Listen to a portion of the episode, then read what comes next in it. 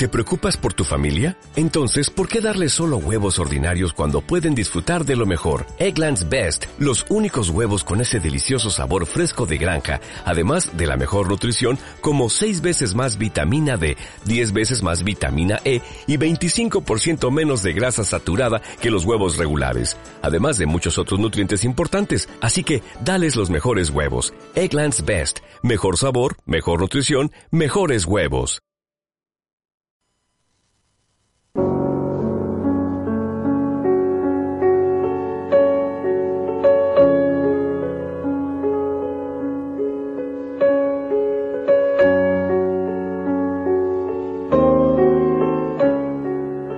Claro de Luna, el programa de astronomía en Puntal Radio.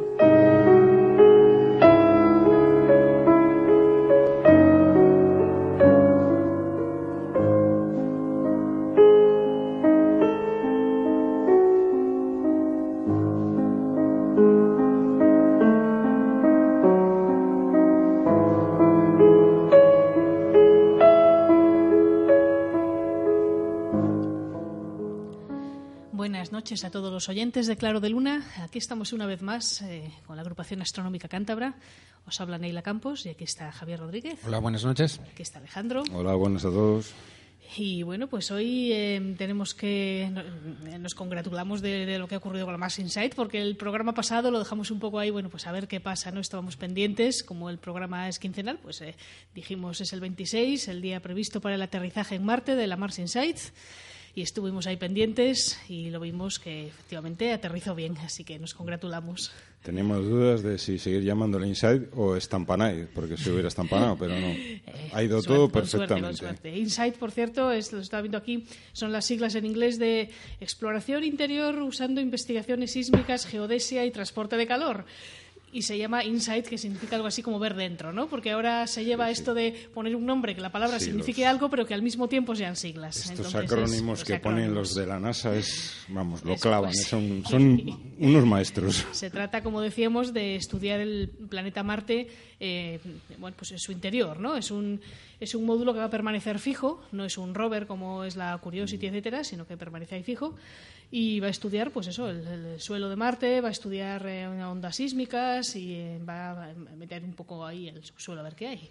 Sí va a ser un poco eh, llaman el hacer un poco el chequeo al planeta el chequeo interior y no en tiempo real o sea estudiándolo directamente no como hasta ahora que evidentemente hay cosas que ya especulábamos pero eran por métodos indirectos nunca por eh, tomándole la temperatura al planeta. Sería la versión del siglo XXI de las eh, sondas Viking, que sí que estaban diseñadas para hacer algún análisis, pero que no sacaron nada en claro. No, no se sabía si estaba bien planteado el, el, mm, el experimento o si hubo otro fallo, en fin.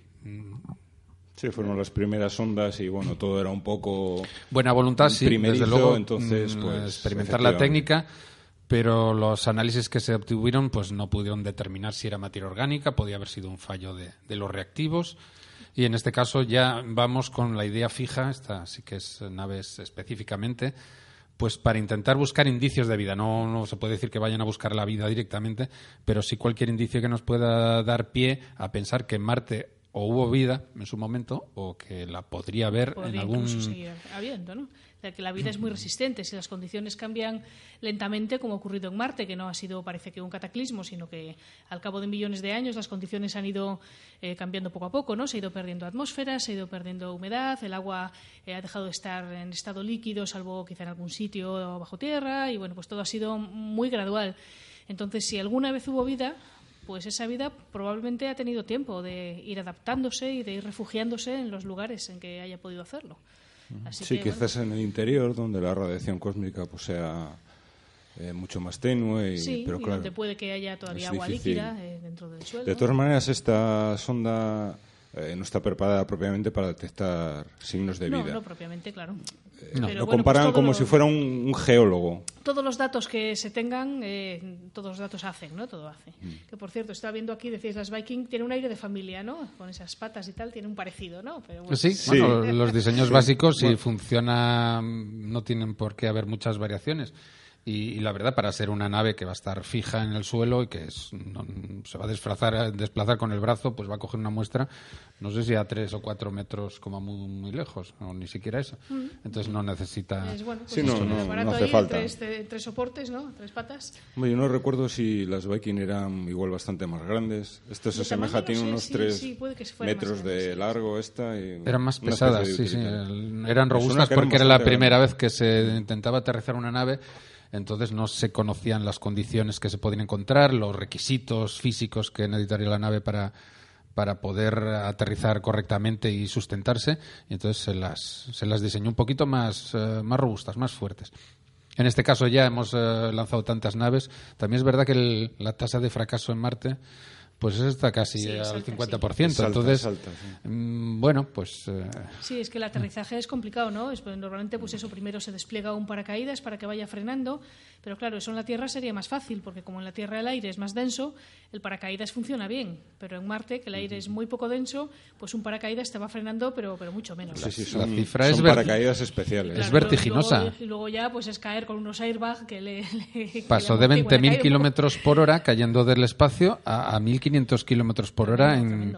En, hasta los 12 kilómetros de, de- de la superficie. Y el Es rozamiento todo- lo calienta, claro. aunque es todo un proceso, sí, efectivamente, aunque es una atmósfera tenue, pero es increíble la, la temperatura temperatura, que alcanza el escudo térmico. A que- su velocidad calienta de una forma terrible. Sí, Entonces, sí, sí. sí, unos 1000, 1200 grados creo que se llega a poner el escudo térmico. Bueno, la sonda no, porque si me extraña- Para freímos, eso está el escudo térmico, que se caliente él y no lo otro. No me extraña que lo llamen los siete minutos del pánico. terror.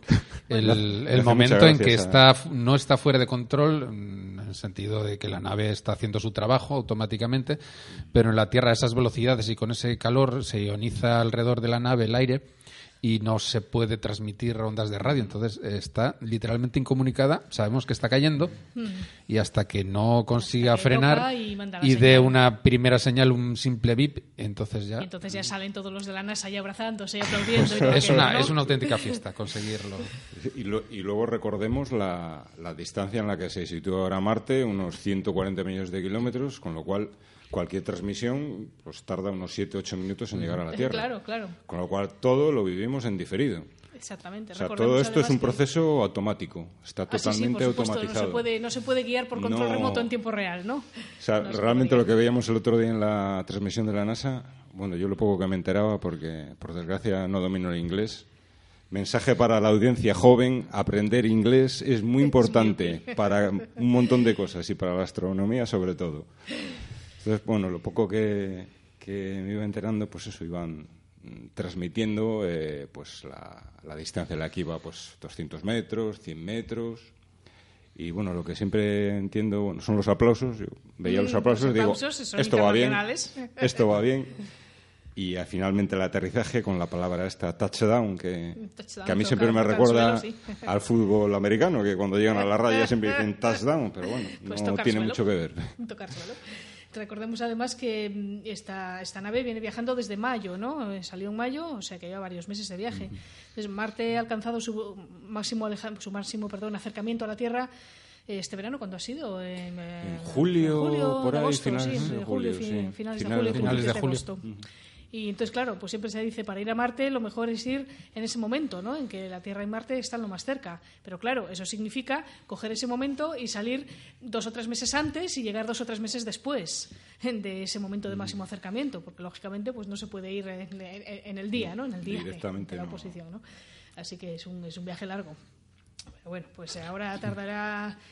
eh, la Insight tardará, bueno, pues unos tres meses tiene, ¿no? Para ir desplegando ahora sus Sí, instrumentos. y sí, ahora demás. entra en un Sí, se, se periodo prevé, de, sí, de se prevé que esté 40 días de momento, pues eh, mm, comprobándose que todos los sistemas funcionen y hasta dentro de unos eso, 40, 30, 40 días no empieza a hacer lo- su trabajo, que es desplegar una estación meteorológica o colocar un sismógrafo en los alrededores y realizar el muestreo de- del suelo a su alrededor.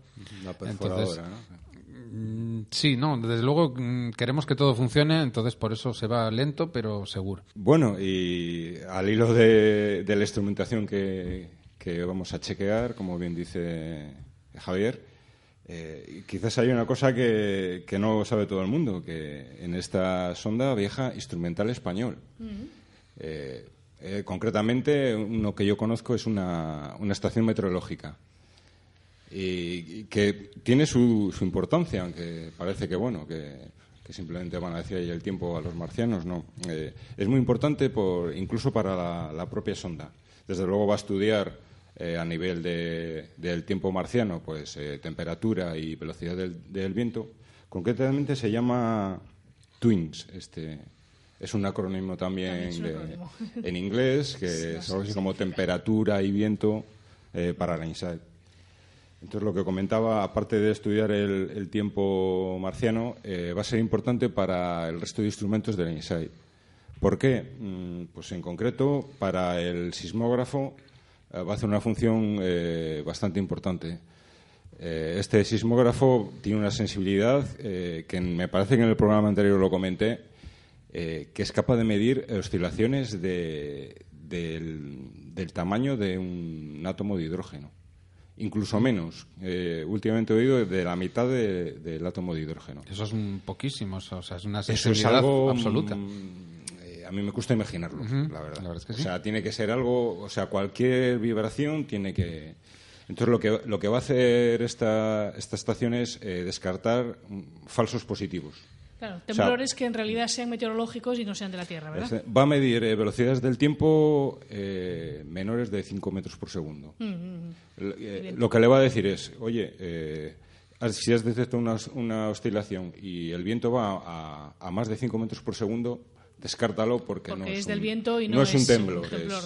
también podría ser un desprendimiento de tierras cercano, pero lo que pasa es que también se ha elegido un sitio pues eh, dicen aquí que uno de los sitios más sosos donde se puede aterrizar en Marte, una llanura inmensa, enorme, donde no hay montañas, donde no hay, en fin, ningún nada geológicamente eh, sobresaliente. Eh, sus razones tendrán, primero, por, por asegurar el éxito de la misión, porque aterrizar sobre piedras es ya es mucho más complicado. Y segundo, por obtener unos resultados, en fin, más Yo creo que es que eh, interesaba, concretamente se llama Elysium Planitia y es verdad, vamos, más plano no puede ser. Las, dos fotos que nos han enviado es plano y llano. Entonces, como nos interesa estudiar el interior del planeta, pues realmente no, no era necesario. Sí, meteorológicamente la orografía puede alterar los vientos, por ejemplo. Eh, y además, también nos interesa saber, la estación meteorológica es su función principal, el, entender cómo funciona la atmósfera de Marte. No funciona exactamente como la Tierra, es parecido, obviamente, porque son los mismos elementos, pero no, todavía no acabamos de entender por qué esas enormes tormentas cada, cada ciertos años, cada diez años, que, envuelven al, planeta entero. Eso en la Tierra no ocurre. y, qué pasa en Marte que sea excepcional? Sí, lo que ocurre es que igual este instrumento eh, está bastante enfocado a, ayudar a la, propia sonda. Aparte de esto, también va, en estos días de eh, chequeo que hablábamos, eh, va a estudiar también un poco el, tiempo que va a tener alrededor en estos días. es el primero de muchas va a hacer una especie de, programación pues para indicar, pues oye, no lo sé exactamente, pues igual de 3 a 5, pues resulta que se levantan unos vientos que pueden ser perjudiciales para desplegar ese sismógrafo. O para la perforadora. Pues nada, pues hay que dar la puesta en valor de la tecnología de aportación española. Sí, y también hay otro elemento construido en España, diseñado y construido en España, que es uno de los láseres que hacen los análisis eh, químicos. Al tomar una muestra del suelo, pues se ilumina con una de láser potente eh, que excita las, todas las moléculas que hayan en esa muestra y por medio de espectroscopía pues averiguar que, la composición del, suelo. Ahí sí que vamos a buscar no solo componentes minerales, eh, por supuesto agua, pero carbonatos, silicatos, eh, sulfatos, mm, toda la materia inerta. Y si hubiera algo de materia orgánica, en el sentido no vamos a hablar de materia biológica, pero sí materia orgánica, ciertos componentes de carbono que son pues ciertos indicios, nos van a dar idea que, de qué está compuesto el, suelo, qué ha ocurrido en la historia geológica del planeta, que es extensa y muy interesante. Sí, desde luego. Eh, es que España tiene tecnología. O sea, a veces parece que. Sí, a veces nosotros mismos somos los primeros que no nos. Sí, nos echamos un poco de tierra. Es, cierto que sí. Es más, eh, es que el rover Curiosity tiene otra estación meteorológica de fabricación española, que se llama REMS. Y luego, eh, esto ya es un poco especulación, podemos llegar a ostentar un récord. Si esta misión, bueno, tiene una programación inicial de, dos años, la, esta sonda InSight, pero bueno, ya sabemos por experiencia que las sondas las programamos para 90 días, luego duran 12 años o algo parecido. Entonces, tenemos la esperanza de que se, de que se prorrogue. Y si esto es así, eh, para el año 2020 está previsto el lanzamiento de, concretamente de la NASA. No tiene nombre, pero bueno, es un rover eh, parecido al Curiosity. Eh, ahora mismo se llama la Mars 2020 y también va a llevar otra estación meteorológica española. Se ve que nos hemos especializado en, sí, ¿no? es que el tema del tiempo. Eh, el tema de predicciones meteorológicas eh, en España se trabaja mucho en, los algoritmos que, predicen el tiempo, ¿no? Porque nos parece muy normal que en las noticias nos diga va a hacer este tiempo mañana y pasado, pero claro, eso se recogen datos, se procesa por ordenador con unos algoritmos matemáticos y produce una salida y hay eh, varios grupos científicos importantes en España haciendo ese tipo de trabajo. O sea que ahí somos punteros mm. también. ¿eh? Pues si conseguimos esta prórroga y, llega a buen puerto o a buen planeta la Mars 2020, vamos a ser el primer país de la historia que va a tener tres instrumentos en activo en, ¿eh? en otro planeta. Entonces, solo tiene un fallo esta instrumentación, que de 3 a 4 de la tarde no funciona, porque están echando la siesta. No, esto es broma, ¿eh? Realmente funcionan, funcionan muy bien. Pero el día de Marte tiene una hora más, entonces. El día de pues Marte aprovechamos. casi, ¿no? compensamos. Compensamos. Eh. El día marciano. Los llevan soles, ¿no? Cuando decimos de una misión en Marte, ha durado tantos soles, son días marcianos, que aunque parezca que dura casi lo mismo que el de la Tierra, pues eh, al final cuando se acumulan muchos, pues ya el número de días y de soles. Esos pues minutos. Sí, es que concretamente la, la misión, eh, la duración es un año marciano. Lo que pasa es que, bueno, un año marciano que son dos años nuestros aproximadamente. Eso es.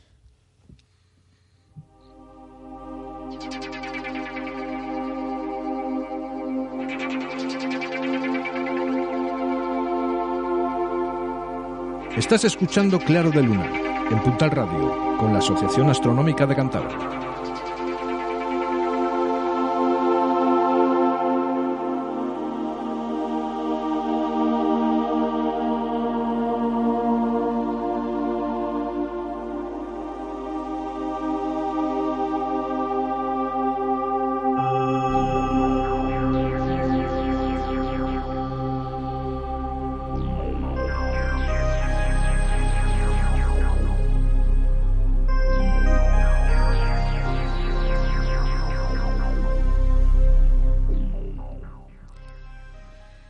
Otra misión espacial que está funcionando, que esta vez es de la Agencia Espacial Europea, es la misión Gaia. La misión Gaia que está pues, eh, cartografiando la galaxia.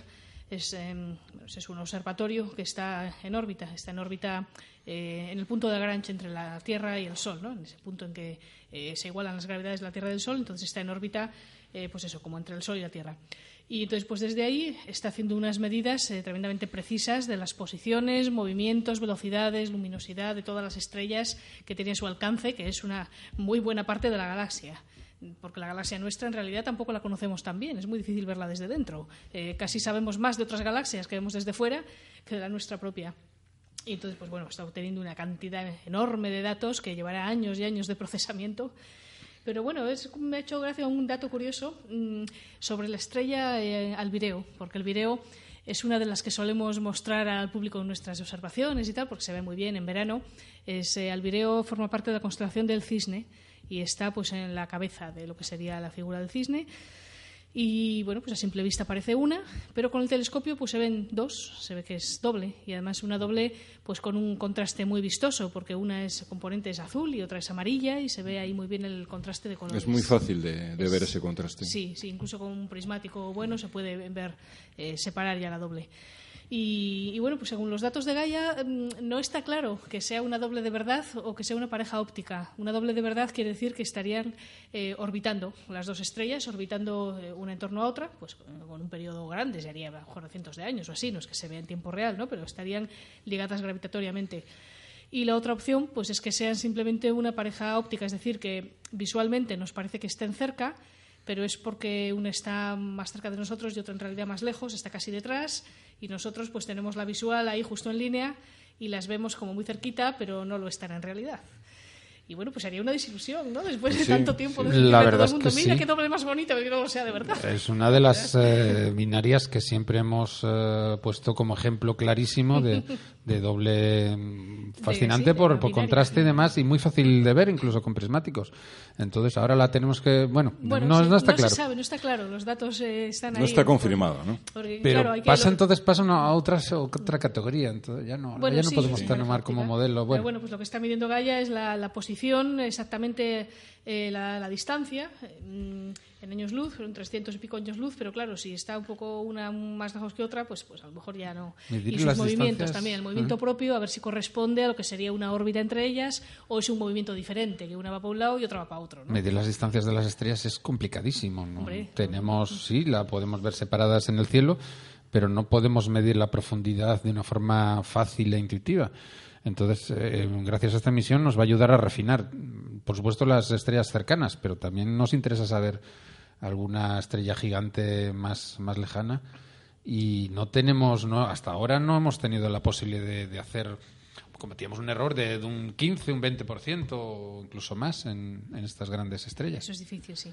Y aprovechamos para señalar que estrellas dobles, pues eh, hay muchas dobles y múltiples. Y las estrellas eh, solitarias, como el Sol, pues son, no voy a decir la excepción, pero diría que sí son minoría eh, respecto a las que son dobles o múltiples.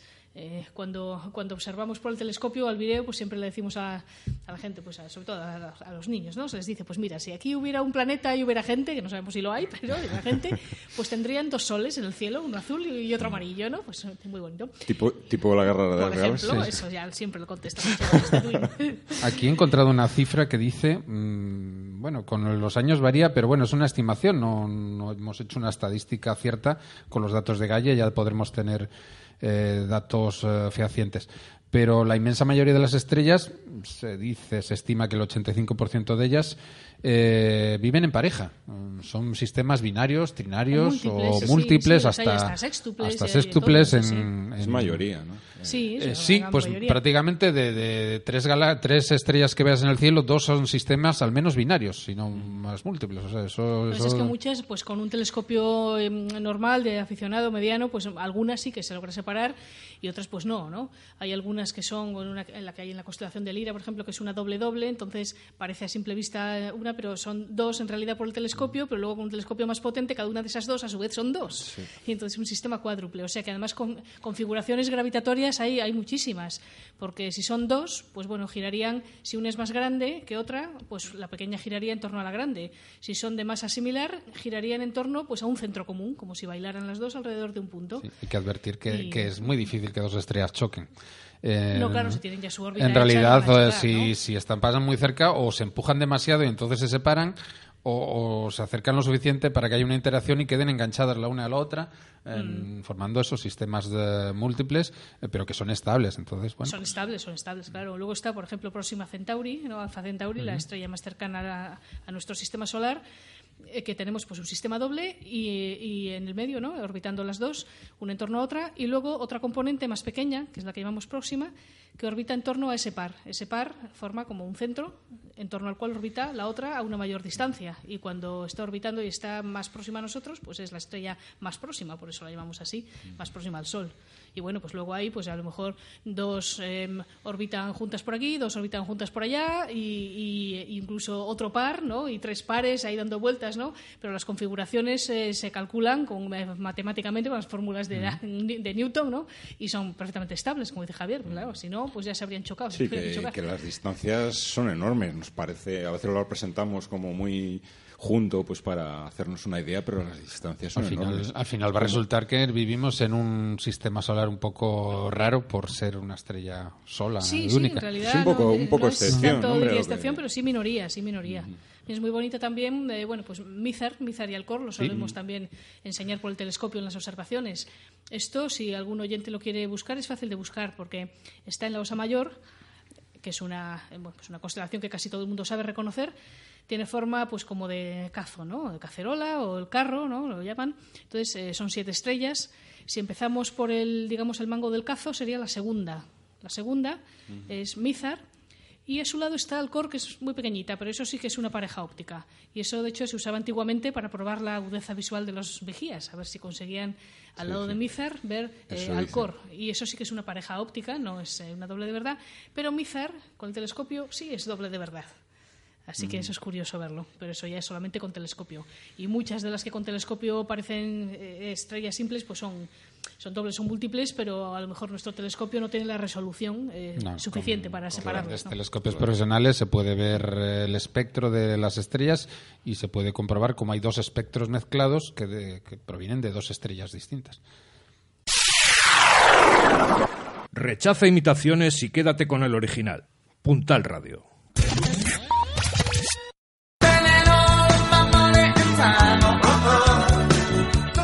Cervecería Dortmund, tu lugar de encuentro para desayunos, comidas, meriendas o cenas, o tomar una copa con tus amigos o en familia. Cervecería Dortmund te ofrece los mejores pinchos, sándwiches, tortillas variadas, cazuelitas, platos combinados, raciones y sus ricas hamburguesas. ¿Todavía no la conoces? Disfruta un ambiente diferente en Cervecería Dortmund, calle Alta 109, Centralinem y Colegio Ramón Pelayo. Ven y repetirás.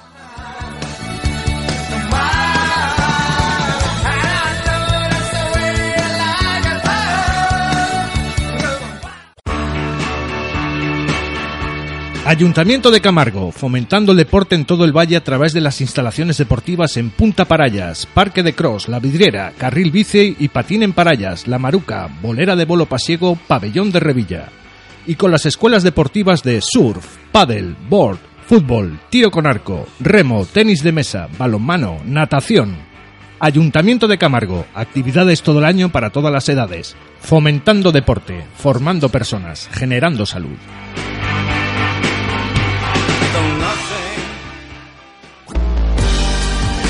BBM Abogados, bufete creado en Santander por Beatriz Bermejo Villa hace más de 25 años. BBM Abogados es tu despacho de confianza. Con la amplia experiencia de un grupo de profesionales de prestigio, tendrás el mejor asesoramiento, tanto legal como económico, para la preparación, redacción y cumplimiento de todo tipo de contratos, así como para la resolución de cualquier controversia, tanto en sede judicial como a través de negociación te ayudaremos a dar los pasos adecuados de una forma eficaz. BBM Abogados siempre te ofrece una opinión experta que te permite tomar el camino adecuado, porque sabemos que hay una solución para cada persona. BBM Abogados se encuentra en el centro de Santander, calle Cádiz 13, cuarto B. Teléfono 942 36 10 48 y en bbmabogados.es. Tu despacho de confianza.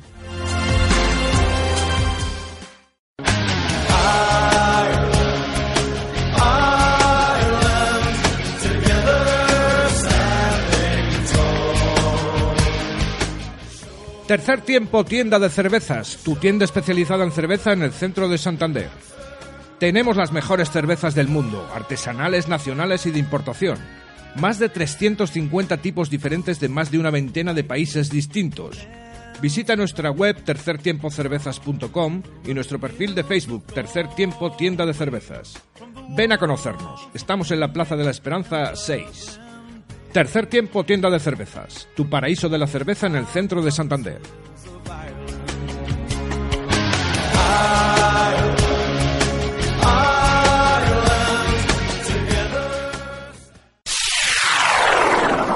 Rechaza imitaciones y quédate con el original.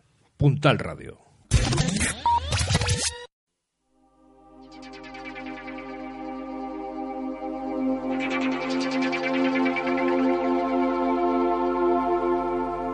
Estás escuchando Claro de Luna, en Puntal Radio, con la Asociación Astronómica de Cantabria.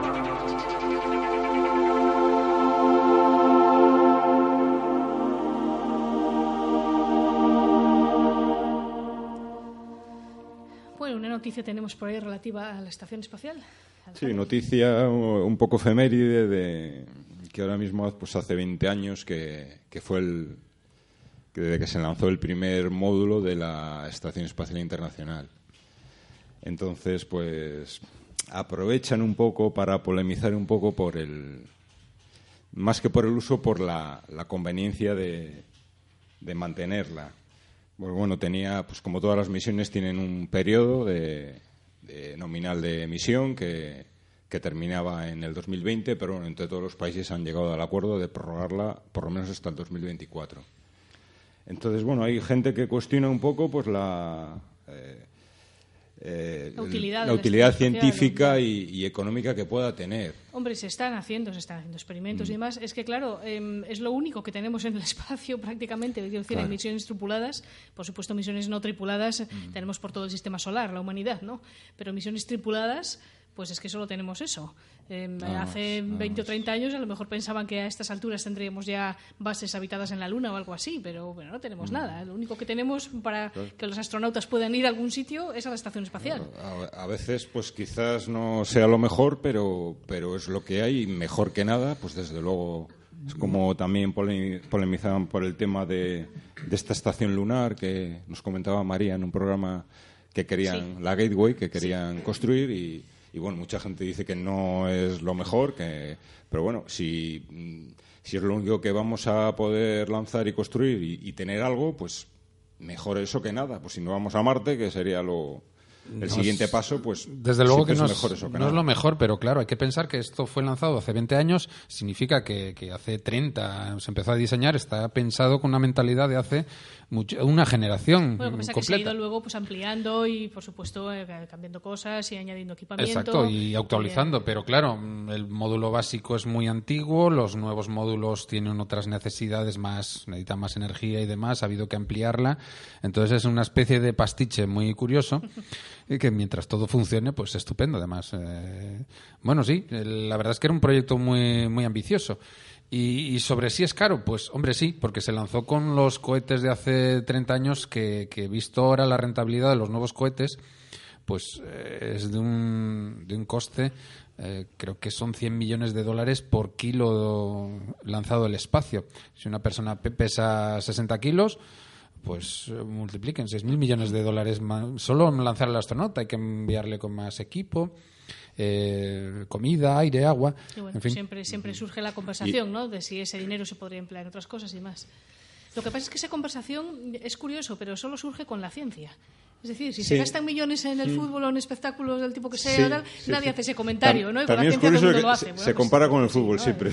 Sí, pero es el cierto. fútbol gasta muchísimo más que la ciencia. ¿Dónde vas a parar? Pero bueno, eh, no hace falta que sea el fútbol. Eh, ¿Cuánto cuesta hacer una película, pues la última de Star Wars? ¿no? O en Cantabria, un, Miles de Cantabria, en otras zonas, un, gastarse un millón de, de euros en, en un kilómetro de autovía, pues cuando estamos construyendo a centenares pues no, eso es un dinero que no vemos, claro, no nos lo cuentan. Pero bueno, pero el, comentario del dinero podría emplearse en otras cosas y tal, solo surge cuando se habla de ciencia, eso por qué. es verdad. En ciencia y sobre todo en, en la astronáutica, en la...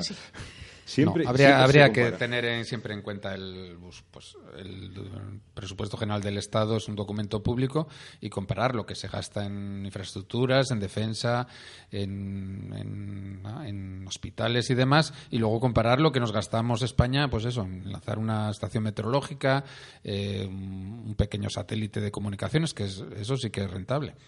Pero al final, son, son cosas bastante caras, pero al final, el otro día escuchaba yo el dato en Marte hay un, la India puso un orbitador y les costó pues rondando los 80 millones de euros.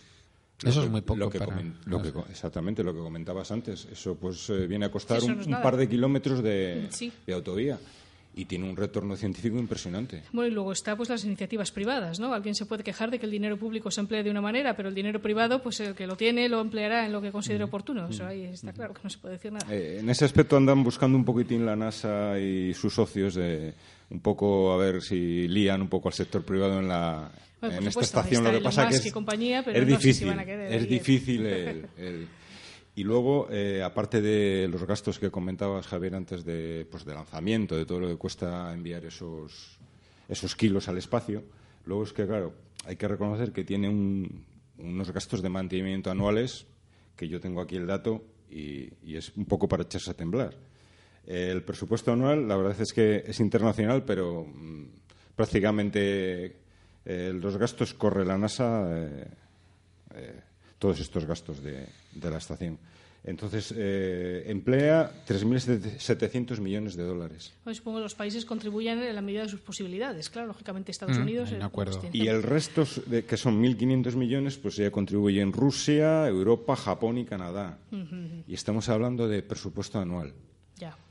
Para grandes naciones eh, tampoco es tanto. Eh, el problema es que es mucha cantidad para a, a nivel personal que nosotros podemos eh, ver eh, gastado en nuestro entorno. Pero mm, en realidad es nos ha salido, hombre, no voy a decir barato, pero mm, sí rentable, al menos socialmente. Hay que tener en cuenta que el, el retorno tecnológico se favorece en, por ejemplo, la tecnología de nuestras empresas en España o en Europa cuando, cuando participamos en estas grandes iniciativas. Quedarnos a la zaga mm, significa quedarnos eh, descolgados tecnológicamente también. Yo creo que científicamente el retorno está clarísimo. Quizás económicamente no se le, no se le va a sacar una rentabilidad. Pues creo que el 80% de las vacunas que nos ponemos pues han sido sintetizadas en, en condiciones de, microgra- microgravedad. de microgravedad, co- con lo que conseguimos ejemplo. co- em, no solo mejores eh, vacunas, la vacuna es eficaz siempre, eh, que esté bien diseñada, pero sí que conseguimos eh, fabricarlas más rápido. No tenemos que estar 10 años intentando producirlas aquí en la Tierra y purificando una y otra vez la, la muestra, cuando en el espacio las podemos obtener puras en cuestión de- de meses. Muchas cosas, muchas cosas. Luego No hay- obstante, si, si se dejase de mantener esta estación espacial, probablemente sería para construir otra, otra mejor o, o más grande. Quiero decir que me parecería, eh, me parecería bastante impensable que se dejase de mantener la estación espacial y no se hiciese nada. ¿no? Eso sería un paso atrás, tremendo paso atrás. Sí, habría que hacer un diseño más integral, no simplemente un añadido de módulo tras módulo, hasta que obtengamos una especie de hidra de 100 cabezas, que eso ya sería un poquito ingobernable y habría incompatibilidad de, de sistemas y, en fin, cualquier desconexión podría ser fatal. Hombre, Pero sí pensar en una estación, pues hombre, más futurista, como la que, que nosotros leíamos de pequeños en los libros de ciencia ficción, estaría estupendo. Pero bueno, eso lleva mucho dinero, mucho tiempo, mucha inteligencia invertida. Hombre, Y tenemos que saber para qué la queremos. No, no es yo particularmente, pues me encantaría que lo emplearan en la exploración humana en Marte. Por ejemplo. Pero por creo ejemplo. que no me escucha mucho. Esa es la idea, sería el, el eslabón, el, el conseguir lanzar eh, misiones a Marte que, que no partirán de la Tierra, sino hacer un pequeño escalón bien en, en la Luna, pero un primer escalón fundamental sería una estación espacial pues de tránsito. Y luego, a mí particularmente también me parece un poco injusto el reclamarle la- el retorno científico cuando en realidad el origen de la Estación Espacial Internacional fue más bien un origen político. Fue un acuerdos de, entre la NASA, Estados Unidos, Rusia. Un Pues poco... como la exploración eh, tripulada de la Luna también fue Sí, una sí, sí, sí, sí, sí. Todo esto arranca así, lo que pasa es que luego pues tiene un retorno. Claro. Pues fue, Me fue, parece injusto pedirle un retorno económico cuando no fue el origen. fue algo de- así, ocurrió también en el 56 me parece que fue, que fue el primer año mm, de geolo- geofísico internacional, cuando todos los países, o la mayoría de los países ricos del mundo, eh, incluidos los, pol- los políticamente adversarios, pues decidieron hacer un impulso sobre la ciencia, el buscar la colaboración más allá de la política y buscar un beneficio común a la humanidad. Entonces se hizo una exploración geológica en prácticamente todo el planeta, incluida la Antártida, que no estaba explorada, y de esa buena relación mm, entre los científicos de todos los países y el- la cantidad de, datos y cosas importantes que se obtuvieron, pues nació ese espíritu de colaboración a pesar de todo. Y años más tarde se retomó en eso, en colaboración espacial, los vuelos Salyut, eh, Soyuz Salyut, las- los acoplamientos entre americanos y, y soviéticos en el espacio, y finalmente desembocó en esta que es la Estación Espacial Internacional. Retorno hay, lo que pasa que no es inmediato. Es que solamente ese retorno de que prácticamente enemigos irreconciliables sean capaces de trabajar. O sea, recordemos los tiempos de la guerra. De la guerra tres rusos y tres americanos allí en el espacio. Bueno, a los rusos les ocurrió que con la Mir que, que tres astronautas subieron siendo soviéticos y bajaron sin país donde, donde llegar. Se acabó la Unión Esas cosas y- también pasan. Es un terreno en el que se colabora y ahora mismo yo creo que si no hay más colaboraciones, por temas políticos, no porque los científicos de cada país pues tengan problemas en colaborar unos con Sí, otros. no, ahora ya o sea, la que ciencia además es, un, pues mira, vea, es algo por- muy común. de- Por ejemplo, lo que has comentado antes, la participación española en la Mars Insight, es una misión que no es europea siquiera, que es estadounidense, y la participación española de otros países. O sea, que se tiende, ¿no? Se tiende a la cooperación internacional. Y bueno, pues eso, aunque solo sea eso, es una... Es, es para apostar por ello. Mira, aquí tengo el dato del tiempo en órbita. 7.315 días lleva. Que son, Madre. lo voy a dividir entre 365, pues son 20 años. Que sí, justo. Justos. Ya, sí. Ahí está. Esto lo estoy viendo en una página web que se llama www.estacionespacial.com. Así que muy fácil de recordar. Estacionespacial.com y ahí te da también los pasos, conecta con Heavens Above, que es de donde salen los datos, el dato del paso de la estación espacial, que recordemos que se puede ver a simple vista. No podemos dar el dato aquí porque es muy local, así que cada oyente pues lo tendrá distinto para su lugar, pero en esta web y en muchas otras también se puede ver. Se- uno le mete el lugar donde está, la fecha y, y aparece pues eh, cuál va a ser, cuáles van a ser los próximos pasos de la estación, diciendo por dónde aparece del horizonte, qué altura va a alcanzar en el cielo y también qué magnitud, qué brillo, Eso es, porque si brilla mucho, pues eh, se, se ve muy bien, se ve muy bien. Hay mucha gente que nos comenta, oye, pues vi, vi esto, ¿qué sería? ¿no? Y se ve como un punto brillante, pues que aparece por un extremo y cruza el cielo en tres o cuatro minutos, brilla mucho y desaparece por otro lado. Hay veces que desaparece en el medio de la nada y es porque se mete en el cono de sombra de la Tierra, porque recordemos que se ve con luz reflejada del sol. Esto no es que tenga luz, ¿no? sino que refleja luz del sol, porque aunque para nosotros sea de noche, pues eh, como el cono de sombra de la Tierra es, es un cono ¿no? y se estrecha, pues por arriba todavía es de día. Eso es como cuando en la superficie de la Tierra anochece y en las cumbres todavía da el sol. Y para nosotros ya se ha puesto el sol, en las cumbres todavía da. Pues mucho más arriba en el espacio, pues todavía da el sol. Así que en las primeras horas de la noche el sol le da ahí a la estación espacial y, y la vemos. Entonces a veces se mete, se la ve meterse en el cono de sombra, se apaga, se apaga, se apaga y desaparece. Se mete en el cono de sombra de la Tierra. Sí, luego dependerá de la incidencia de los paneles que Sí, tenga también. más brillo, ¿no? Claro, brillo. del ángulo que, con que le den los paneles y también pues si está justo encima de nosotros o está más de refilón. Y y la cantidad de módulos que estén acoplados, si hay alguna nave de carga en su sitio. Cuando estaba la, en los transbordadores brillaba el doble y era sumamente espectacular, casi asustaba el, brillo que llegaba a alcanzar. Pero bueno, es un- una pequeña estrellita que nos sobrevuela de vez en cuando y nos recuerda que, que todavía hay gente, aún hay gente todavía por ahí arriba. Algún, Bueno, día, creo- algún día que conseguiremos nosotros subir, aunque sea de turistas. Bueno, Estaría bien que metiesen ya turistas en la estación. pues- Sería Ha habido, ha el billete, pero Sí, bueno. sí, sí, ha habido, ha habido turistas. Sí, sí, sí, pero... Ha habido una época, pero bueno, es que ¿qué puedes hacer en una estación espacial donde todo el mundo está trabajando y muy en serio, eh, donde es muy importante el, Hombre, el que va de turista tiene que recibir también un, un entrenamiento y etcétera, claro, no es ir por ahí. Sí, solamente a- para paseo, ¿no? subir ya, ya te hace falta. Pero, Pero sí, vuelos de bajo coste todavía creo que no hay, ¿no? De todas maneras, sí, más vale que estés ahorrando ya, Javier, porque si no, no sé si, Bueno, si te va a dar. ¿eh? mm, Creo que no, pero en fin, la ilusión se vive y visto ahora cómo están evolucionando los vuelos eh, eh, no tripulados, las naves que se están ya diseñando y fabricando, pues esperamos que bajen los costes, no solo los costes, sino que, que los viajes a, a cualquier parte del mundo e incluso al espacio, pues, pues sean más sencillos, Desde como luego coger un tren el o un avión. El sector privado es por lo que está apostando bastante. Por, por un No, sí, poco ahora además se está hablando bueno, pues de- para, para las próximas décadas de vuelos suborbitales, ¿no? Para Mm. trasladarse de un lugar a otro de la Tierra, pues a lo mejor de aquí a las antípodas, pues en cuestión de un par de horas. Claro. Y es, pues, pues un, eh, eh, no sé si decir avión o nave espacial, porque sería un poco un intermedio que a- alcanza a casi casi una órbita y luego vuelve a bajar. Y entonces, pues enseguida le da media vuelta a la Tierra. hace un lado a otro. 150 años la gente decía que era imposible que un cuerpo humano eh, aguantara eh, subido en un tren a velocidad de 30, no a sé cuánto. 50 a 30 kilómetros por hora, porque se iba a descomponer ahí la mente, la gente se desmayaría. Lo que no sabían era que lo importante no es la velocidad, lo importante es Claro. la aceleración. Sí. Claro, o sea, que un tren puede alcanzar el ave. Estamos en ese kilómetros umbral que hora, tenían pero- los primeros eh, desarrollos del, del ferrocarril, donde no se sabía a dónde nos llevaría la tecnología, pero ahora ya vemos un poco más allá del futuro.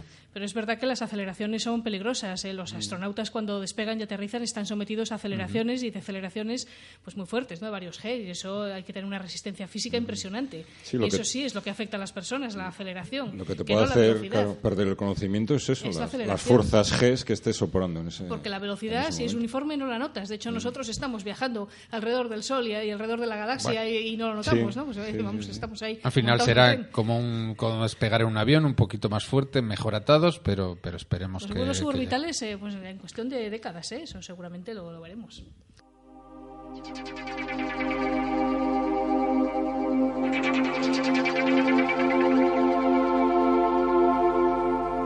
Estás escuchando Claro de Luna, en Puntal Radio, con la Asociación Astronómica de Cantabria.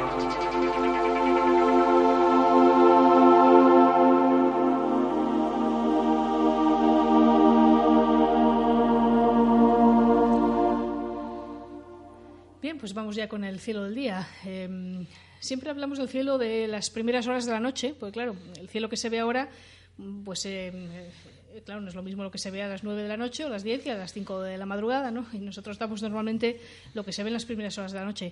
Pero vamos a hablar también de lo que se ve al amanecer, porque se ve espectacular. Si alguien se levanta un poquito antes de la salida del sol, habréis visto Venus. Venus está ahora como lucero del amanecer. Venus eh, pasa unos meses como lucero del atardecer y unos meses como lucero del amanecer, pasa por delante del sol y, y luego otra vez.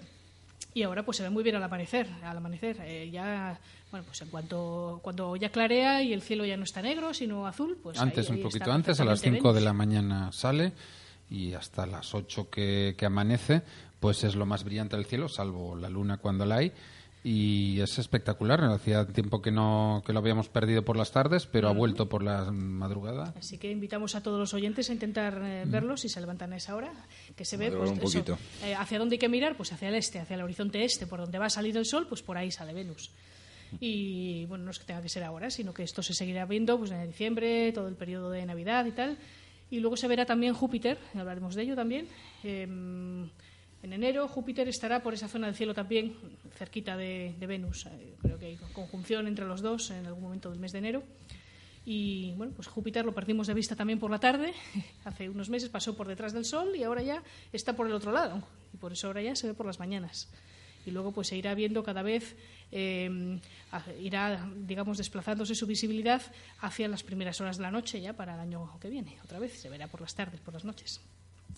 Bueno, entonces por la tarde-noche, que tenemos por aquí? El cielo del, del día, del atardecer, se sigue viendo Marte, Mm, ya va caminando, digamos, hacia el oeste del cielo, pero, pero todavía se ve, todavía está, pues no sé, hasta las 11 o así, desde que anochece. Cuando anochece, cuando oscurece, más o menos está hacia el sur, hacia el sur y un poco hacia el oeste, y durante dos, tres horas, pues se ve que va cayendo hacia el oeste hasta que se pone, se pone hacia medianoche o así. un, o sea, un poquito menos brillante que, que en Claro, verano, va perdiendo, pero va perdiendo brillo, porque decíamos lo rápido que se aleja, ¿no? Que estamos a, Mm. Eh, ahora estamos a unos 140 y tantos millones de kilómetros, cuando en julio, que fue el máximo acercamiento, estábamos a unos 53, 54 millones, millones. de kilómetros. Que se, se alejan, nos alejamos nosotros, en realidad Mm. más rápido que Marte. Nos alejamos los dos, ¿no? Pero la Tierra se mueve más rápido que Marte porque es más interior. Cuanto más interior un planeta, más rápido se mueve. Bien, y tenemos por aquí ya pues las constelaciones de, invierno. Ahora ya, pues por ejemplo, a eso de las 11 de la noche se ve muy bien hacia el sur, justamente, pues se ve Orión, que es la, la constelación por excelencia de invierno, ¿no? Con las tres Marías que forman el cinturón de Orión. Y, eh, bueno, pues todas las estrellas de esa zona que son eh, muy vistosas, por ejemplo Sirio, abajo a la izquierda de Orión está Sirio o Sirius, que es la estrella más eh, brillante, visible a simple vista, y al otro lado de Orión, a su derecha arriba, digamos, pues está Aldebarán eh, de Tauro, y al otro lado, a la izquierda de Orión, tenemos Proción. Eh, el cielo de invierno está bastante lleno de estrellas eh, brillantes, bastante espectaculares. Betelgeuse, uno de los hombros de Orión, que Rigel, siempre comentamos que es una gigante roja que puede estallar en cualquier momento, pero bueno, ese momento puede durar Cualquier momento puede Millones, decir, ¿no? sí, de dentro de mil años mismamente, ¿no? Bueno, y además del cielo del día, también eh, tenemos eh, que anunciar nuestras actividades. Sabéis que damos una charla abierta al público cada primer martes de mes en el Centro Cultural Doctor Madrazo. Entonces, este próximo martes, que es 4 de diciembre, es el primer martes de diciembre, así que estaremos ahí en el Centro Cultural Madrazo de Santander a las siete y media con la charla que se titula eh, se titula Parelio, dos décadas de observación solar. Esto lo va a dar nuestro compañero Javier Ruiz, que ha estado algunas veces aquí en el programa y que es un experto observador del, Sol y junto con otra gente pues han formado una red que se materializa en una página web que se llama Parelio de observación solar y bueno pues nos va a contar un poco la historia de ese grupo de observación solar lo que han hecho lo que hacen y que es un grupo pues eh, bueno pues el, más importante probablemente de habla hispana de observaciones solares en el mundo y, de los y de los más importantes del mundo en cualquier lengua. Así que bueno pues el grupo de observación solar en, España en, concreto en nuestra agrupación eh, tenemos que decirlo bien alto que es un, grupo que, bueno pues que tiene tiene su importancia. Así que quien quiera escucharlo estamos en el Centro Cultural Madrazo. Este martes a las siete y media nosotros estamos todos los martes, en el Centro Cultural Madrazo estamos todos los martes de 7 a 9, salvo que sea festivo, y en Navidades seguiremos igual, salvo los días que sean festivos. Estamos desde las 7, preparamos todo y siete y media empezamos la charla. Y luego, bueno, pues salidas de observación tenemos prevista alguna en diciembre, pero la anunciaremos ya en el próximo programa, porque creo que es a mediados de, de diciembre, y siempre que el tiempo lo permita, claro. Y mientras tanto, bueno, pues ya hemos visto que nos habéis dejado vuestros comentarios en iVoox. Os agradecemos mucho todo lo que nos decís y os agradecemos que nos, que nos sigáis y que os guste escucharnos. Y ahí estamos a vuestra disposición en redes sociales, Facebook, Twitter de Estro Cantabria, el Facebook de Claro de Luna también. Y bueno, pues estamos en, en iVoox. Si no nos podéis escuchar ahora en directo o redifusión el sábado a las 12, pues nos podéis escuchar eh, cuando queráis en iVoox. Aquí estaremos dentro de dos semanas en Claro de Luna.